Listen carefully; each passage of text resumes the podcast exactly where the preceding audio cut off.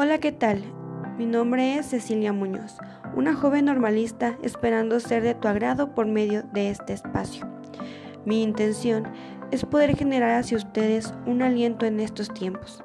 Yo sé que ahora como estudiantes las tareas, los trabajos e incluso las clases virtuales han cambiado radicalmente nuestro ámbito educativo. Pero no todo lo debemos de ver negativo. Debemos siempre de ver lo bueno a todo esto. Y es que en realidad esta pandemia nos ha permitido poder acercarnos muchísimo más a la familia, que para mí es lo más importante y lo más sagrado. Y además, el que ustedes como estudiantes manejen de mejor forma toda la tecnología que ahora tenemos.